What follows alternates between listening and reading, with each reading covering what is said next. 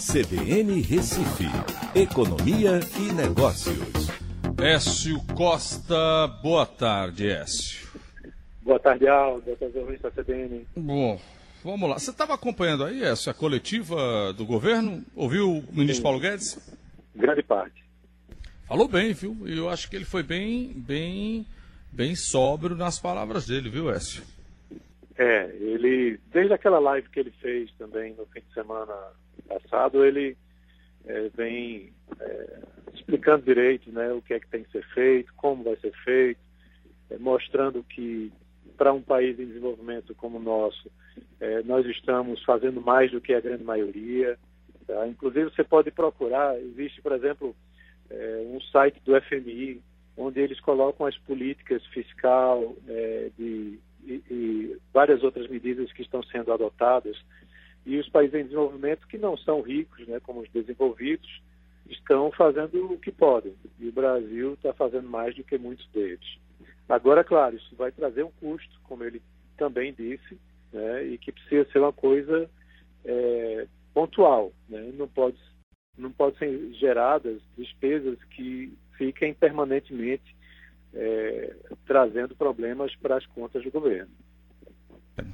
Bom, vamos lá. Por falar em conta, se você tem a previsão aí de um déficit de 419 bilhões nas contas públicas esse ano. É um número cavalar, né? É isso mesmo, Aldo.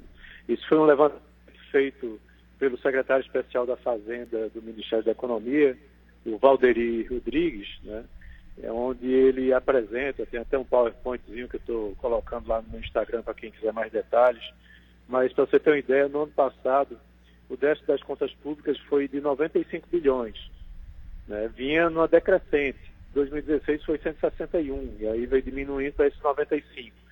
E esse ano a previsão sobe para 419. Tá? E, e o que é que acontece? Você tem toda uma distribuição né, dessas contas que estão sendo é, feitas agora por conta das ajudas, é, principalmente dos 600 reais, né, desse, dessa ajuda na, manutenção dos empregos. Né? Então, uma série de medidas que tem um custo que precisa ser pago. Né? Esse custo, ele, esse dinheiro assim não, não aparece do nada. É. Então, o governo vai emitir dívida para poder gerar receita que pague esse montante. Então, hoje, é, quer dizer, em 2019, a gente encerrou com um endividamento algo em torno de 79% do PIB. E o que se fala é que o endividamento deve subir aí entre 5 e 10 pontos percentuais. Ou a gente vai para uns 84 ou para uns 89, né, que é um patamar muito elevado para um país em desenvolvimento. E o peso dessa ajuda ou desse déficit em relação ao PIB fica também na casa dos 5,5%. Então é bastante é, assim significativo. E o que é precisa ser feito? A gente tem que ajudar nesse momento atual e logo em seguida, num segundo momento, até o Rodrigo Maia hoje, numa, num webinar que ele estava fazendo pela manhã, ele estava dizendo que o Congresso, a depender dele como presidente né, do Congresso, é, ele vai fazer com que essas reformas, como a administrativa, tributária e outras importantes, sejam pautadas e aprovadas no segundo semestre, para que isso possa ajudar, para que a gente possa pagar essa conta nos próximos anos. E que ele não vai votar, não vai colocar em votação itens que gerem despesas recorrentes para os anos seguintes. É que o apoio seja algo momentâneo, não algo é, continuado. A mesma coisa Paulo Guedes vem defendendo também pelo lado do Ministério da Economia.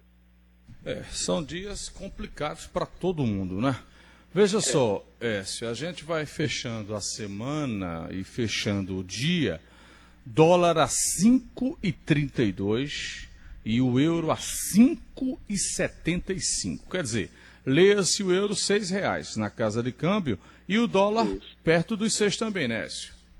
É isso mesmo, Aldo. E o mercado vem falando, é, inclusive nessa, nesse mesmo webinar, o economista-chefe do Itaú estava lá falando que o posicionamento deles é que provavelmente é, a Selic vai cair mais ao longo do ano. Tá? E isso acontecendo é, pressiona essas moedas para cima também. A gente está encerrando a semana com o Ibovespa abaixo dos 70 mil pontos. Eu acreditava até que isso não fosse acontecer, mas é porque também, é, quando você vai olhar lá nos Estados Unidos, os Estados Unidos perderam 701 mil empregos no mês de março. Então, essa notícia mexeu com o mercado internacional e a Bolsa aqui também repercutiu essa, essa notícia com a queda aí de 4%, deixando a gente abaixo dos 70 mil pontos.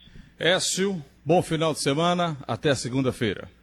Um ótimo fim de semana a todos, até segunda-feira. Fé, força que a gente vai passar. Deus quiser, se Deus quiser. Economia e Negócios, na CBN Recife.